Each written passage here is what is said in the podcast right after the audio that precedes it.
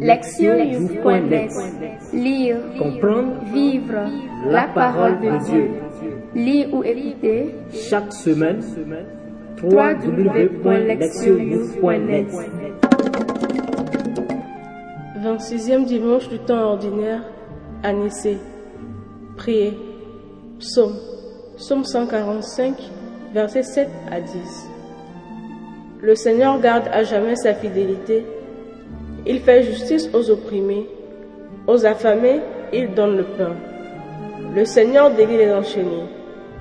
Le Seigneur ouvre les yeux des aveugles. Le Seigneur redresse les accablés. Le Seigneur aime les justes. Le Seigneur protège l'étranger. Il soutient la veuve et l'orphelin. Il égare les pas du méchant. D'âge en âge, le Seigneur régnera. Ton Dieu, ô Sion, pour toujours. Lire la parole. Première lecture. Amos, chapitre 6, versets 1 et versets 4 à 7. Ainsi parle le Seigneur de l'univers. Malheur à ceux qui vivent bien tranquilles dans Sion et à ceux qui se croient en sécurité sur la montagne de Samarie. Couchés sur des lits d'ivoire, vautrés sur leurs divans, ils mangent les agneaux du troupeau, les veaux les plus tendres de l'étable. Ils improvisent au son de la harpe. Ils inventent, comme David, des instruments de musique. Ils boivent le vin à même les amphores. Ils se frottent avec des parfums de luxe, mais ils ne se tourmentent guère du désastre d'Israël. C'est pourquoi maintenant ils vont être déportés, ils seront les premiers des déportés, et la bande des vautrés n'existera plus. Deuxième lecture, 1 Timothée chapitre 6, versets 11 à 16. Toi, homme de Dieu, recherche la justice, la piété, la foi, la charité, la persévérance et la douceur. Mène le bon combat, celui de la foi. Empare-toi de la vie éternelle. C'est à elle que tu as été appelé, c'est pour elle que tu as prononcé ta belle profession de foi devant de nombreux témoins. Et maintenant, en présence de Dieu, qui donne vie à tous les êtres, et en présence du Christ Jésus, qui a témoigné devant Ponce Pilate par une belle affirmation, Voici ce que je t'ordonne. Garde le commandement du Seigneur, en demeurant sans tâche, irréprochable, jusqu'à la manifestation de notre Seigneur Jésus-Christ. Celui qui le fera paraître au temps fixé, c'est Dieu, souverain unique et bienheureux, roi des rois et seigneur des seigneurs, lui seul possède l'immortalité, habite une lumière inaccessible, aucun homme ne l'a jamais vu, et nul ne peut le voir. À lui, honneur et puissance éternelle. Amen. Évangile. Luc chapitre 16, versets 19 à 31. En ce temps-là, Jésus disait aux pharisiens, Il y avait un homme riche, vêtu de pourpre et de lin fin, qui faisait chaque jour des festins somptueux. Devant son portail gisait un pauvre nommé Lazare qui était couvert d'ulcères. Il aurait bien voulu se rassasier de ce qui tombait de la table du riche, mais les chiens, eux, venaient lécher ses ulcères. Or le pauvre mourut, et les anges l'emportèrent auprès d'Abraham. Le riche mourut aussi, et on l'enterra. Au séjour des morts, il était en proie à la torture. Levant les yeux, il vit Abraham de loin et Lazare tout près de lui. Alors il cria, Père Abraham, prends pitié de moi et envoie Lazare tremper le bout de son doigt dans l'eau pour me rafraîchir la langue, car je souffre terriblement dans cette fournaise. Mon enfant, répondit Abraham, rappelle-toi, tu as reçu le bonheur pendant ta vie et Lazare le malheur pendant la sienne. Maintenant, lui, il trouve ici la consolation et toi la souffrance. Et en plus de tout cela, un grand abîme a été établi entre vous et nous pour que ceux qui voudraient passer vers vous ne le puissent pas et que de là et que de là-bas non plus on ne traverse pas vers nous. Le riche répliqua, Eh bien, Père, je te prie d'envoyer Lazare dans la maison de mon Père. En effet, j'ai cinq frères, qu'il leur porte son témoignage, de peur qu'eux aussi ne viennent dans ce lieu de torture. Abraham lui dit, Ils ont Moïse et les prophètes, qu'ils les écoutent. Non, Père Abraham, dit-il, mais si quelqu'un de chez les morts vient les trouver, ils se convertiront. Abraham répondit, S'ils n'écoutent pas Moïse ni les prophètes, quelqu'un pourra bien ressusciter d'entre les morts, ils ne le seront pas convaincus. Entendre la parole. Le thème. Indifférence mortelle.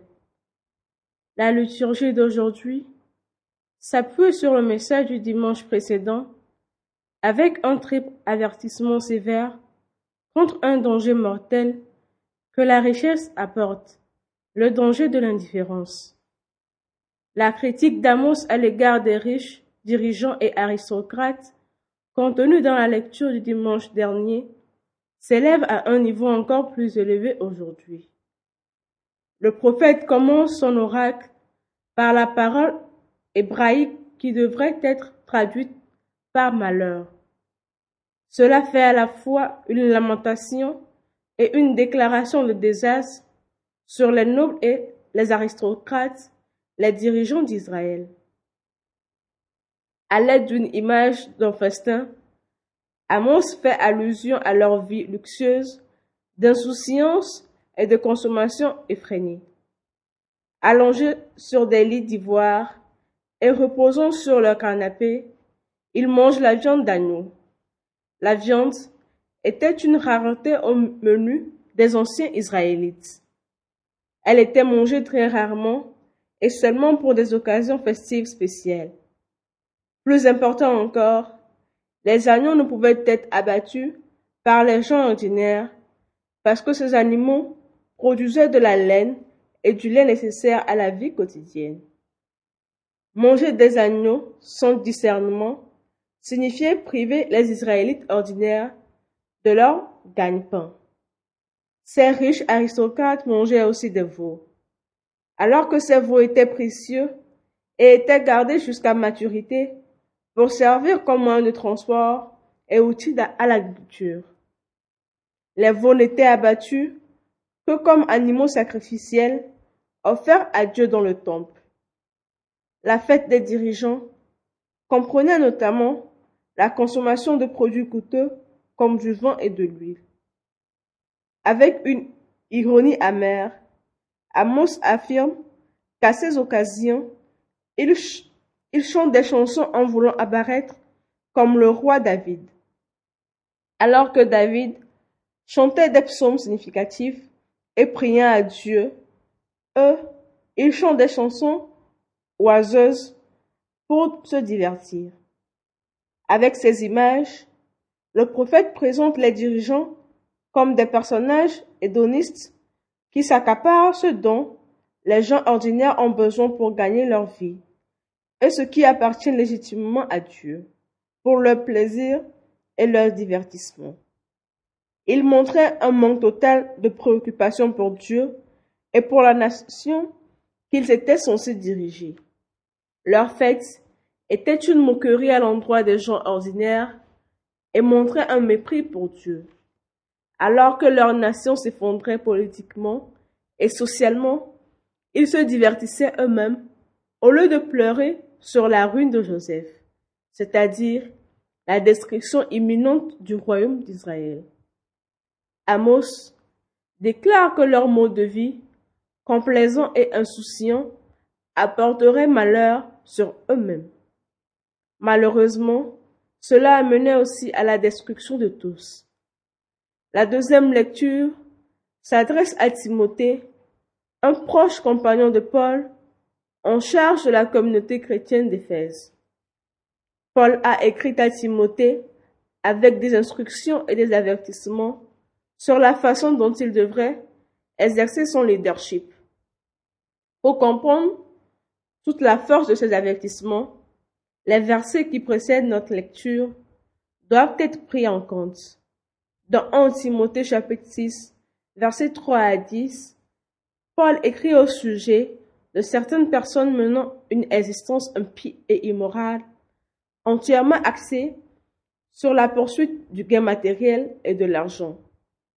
Ici, nous trouvons une déclaration mémorable à savoir que l'amour de l'argent est une racine de toutes sortes de mal et dans leur empressement à être riches, certains ont erré loin de la foi. Se référant à ces individus, Paul crée un contraste marqué entre leur foyer de vie et les valeurs ainsi que celles de Timothée. Par conséquent, il commence par l'expression mais comme pour vous, indiquant que le mode de vie de Timothée doit être entièrement différent. Paul suit avec une liste de sept qualités qui illustrent un vrai leader chrétien. La justice, la piété, la foi, l'amour, l'endurance, la douceur et la persévérance, décrites comme combattant le bon combat de la foi. Paul souligne la grande importance de ces vertus en chargeant solennellement Timothée en présence de Dieu et de Jésus et de garder le commandement jusqu'au retour de Jésus. Cela signifie que Timothée doit persévérer dans la pratique de ses vertus et en tant que leader, aider les autres à atteindre le but de leur foi, la vie éternelle en présence du Dieu le Très-Haut. Un vrai leader fait preuve d'un dévouement et d'une préoccupation constante pour sa communauté. La cupidité et l'intérêt personnel détruisent cet engagement. Paul le savait et voulait s'assurer que son compagnon restera un leader préoccupé et dévoué jusqu'à la fin. L'histoire de l'homme riche et Lazare illustre l'inquiétude de Luc sur le bon usage de la richesse. L'histoire met en scène un homme riche qui, comme les riches dirigeants israélites dans la première lecture, vit une vie de luxe et de fête. Ses vêtements violets et son l'enfant suggèrent une figure royale, un leader. Le deuxième personnage principal, Lazare, est un mendiant vivant des restes de la table de l'homme riche. Lazare était aussi un paria religieux parce qu'il entre en contact avec des chiens, ce qui le rend impur. Ces deux hommes n'ont qu'une seule chose en commun. Ils appartiennent tous, tous les deux, au peuple d'Israël et ont Abraham comme père. Tous les membres de la communauté israélite ont été obligés de faire preuve de préoccupation pour les pauvres et les défavorisés, comme le prescrit la loi de Moïse. Ainsi, l'homme riche, par son indifférence au sort de Lazare, manque à ses obligations de prendre soin de notre membre de la même communauté. Il viole ainsi la loi de Moïse. À la mort des deux hommes, un renversement extraordinaire de situation se présente. Lazare, dont le nom signifie Mon Dieu aide, est emmené au ciel pour rejoindre Abraham, le père de la nation. En revanche, l'homme riche va à la place du tourment éternel, Hadès, où il est le seul et isolé. Son incapacité à montrer son souci pour son prochain, tout en profitant d'une vie privilégiée sur terre, l'a conduit à une éternité de souffrance et d'isolement. Chose choquante encore, c'est que même après sa mort, l'homme riche ne réalise ni n'admet l'erreur de son comportement. Il continue d'être arrogant et totalement préoccupé de lui-même en traitant Lazare comme son serviteur et messager. Il demande à Abraham d'envoyer Lazare lui apporter de l'eau et ensuite comme messager auprès de ses frères.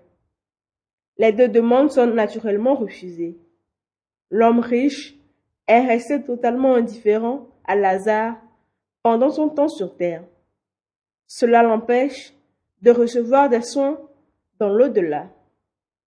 Sa punition relève du fait de son refus de respecter les ordres de Dieu, qui consiste de prendre soin des autres, comme c'est révélé dans la loi et par les prophètes.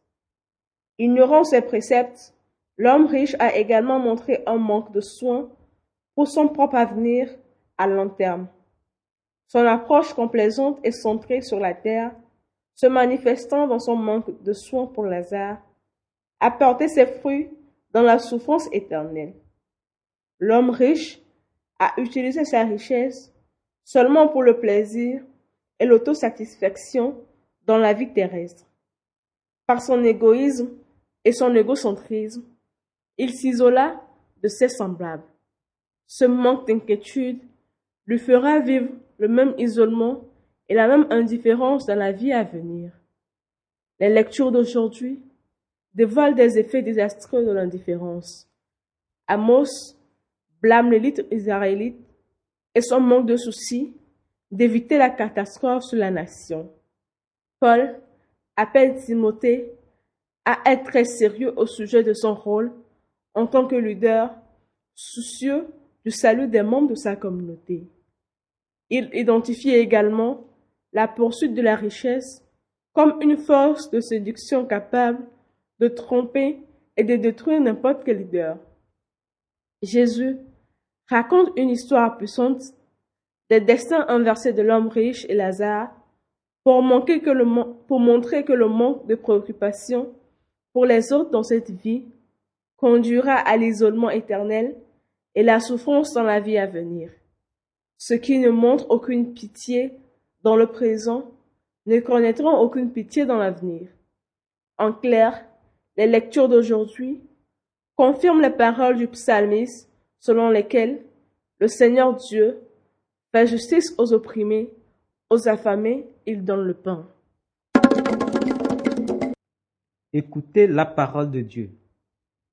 La liturgie d'aujourd'hui nous présente des exemples effrayants d'indifférence et d'insouciance que nous éprouvons souvent. Ceux-ci sont trop nombreux s'il faut énumérer des mauvais dirigeants qui se soucient seulement de leur propre intérêt, des gens ordinaires qui marchent indifféremment à côté de leurs semblables qui ne demandent que de la nourriture. La première leçon qui vient de nos lectures est de se rappeler que même au milieu de ces situations décourageantes et même effrayantes, la méchanceté, le mal et l'indifférence ne gouvernent pas le monde. Les textes bibliques soulignent que Dieu n'abandonne pas le monde, aussi mauvais soit-il, et ne permettra pas au mal et à l'indifférence de remporter la victoire. Même si, comme à l'époque du prophète Amos, le monde peut être gouverné par de nombreux dirigeants indifférents, cependant, il n'est pas encore dans sa forme finale. Il y a toujours un avenir et comme l'évangile d'aujourd'hui nous l'assure, cet avenir repose entre les mains de Dieu. En même temps, Dieu a placé dans nos mains un pouvoir et une responsabilité énorme pour façonner notre propre avenir.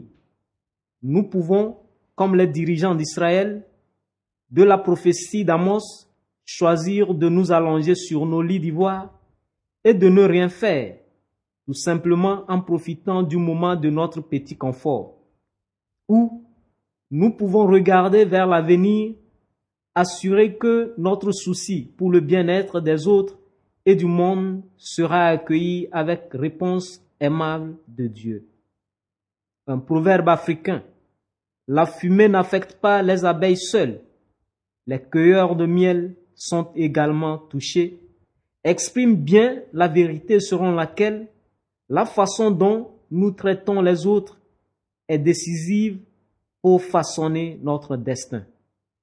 Notre vie, à la fois dans le présent et dans l'avenir, est à bien des égards façonnée par ce qui nous préoccupe le plus. Luc nous avertit que le souci de confort et d'autosatisfaction sans tenir compte des autres a des conséquences mortelles. Aujourd'hui, le souci de l'écologie, de l'environnement et de notre planète en général est devenu obligatoire pour tous. Nous avons l'habitude de penser que ces grandes questions ne sont pas vraiment notre préoccupation, que nous ne pouvons rien faire au sujet de la planète et de l'environnement. Après tout, ce sont les grandes entreprises qui polluent les mers et les rivières, qui coupent des forêts. Bien que cela soit vrai, il est certain que nos actions ont aussi un impact. Ce que nous faisons avec nos ordures et nos déchets, la façon dont nous chauffons nos maisons et utilisons l'électricité, que nous les recyclons ou non, ce sont là quelques exemples de préoccupation. Comme dans l'histoire de Lazare, notre manque de préoccupation pour notre environnement finira par nous nuire. Souvent, nous entendons des témoignages que les gens qui se soucient reçoivent en retour beaucoup plus de bonté qu'ils n'en donnent eux-mêmes. Quand il s'agit de soins, souvent le premier pas vient avec difficulté parce que nous avons besoin de briser la barrière très naturelle et forte de l'égoïsme et de l'auto-préoccupation. Mais c'est l'expérience de beaucoup qu'une fois que ces premiers pas sont faits, alors montrer l'inquiétude et la bonté vient naturellement. Il est très naturel de se préoccuper d'abord de soi-même et de sa famille. Mais la beauté du message chrétien est que nous sommes appelés par Dieu à façonner le monde des soignants. Par notre souci du bien-être des autres, nous apportons les soins de Dieu dans ce monde et nous le changeons. À bien des égards, être une personne indifférente n'est pas une option pour quiconque se dit chrétien. Proverbe. La fumée n'affecte pas les abeilles seules. Les cueilleurs de miel sont également touchés. Agir, s'examiner. Quelle est ma plus grande préoccupation dans la vie? Est-il arrivé que je n'ai montré aucune préoccupation quand j'aurais dû faire? Quelles en étaient les raisons? Répondre à Dieu. Ma prière quotidienne cette semaine sera que Dieu fasse de moi une personne préoccupée par le bien-être des autres et élimine les barrières de l'égoïsme et de la peur qui m'empêchent de le faire répondre à notre monde. Je vais penser à une façon de montrer mon souci par rapport à l'environnement et d'agir en conséquence. Dans notre groupe, nous réfléchirons à l'endroit et à qui nous devions faire preuve d'une plus grande préoccupation et sur la forme que de telles actions devraient prendre. Priez, Seigneur Dieu, dont la grande préoccupation est notre vie et notre salut. Nous te remercions aujourd'hui de ne pas nous laisser seuls avec nos besoins et nos problèmes dans ce monde. Fais-nous sentir ta présence et ouvre nos yeux pour voir tes soins, afin que nous puissions vivre avec le sentiment de gratitude constante pour tes bénédictions. Amen.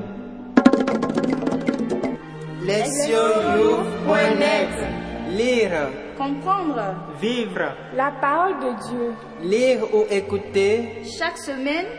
3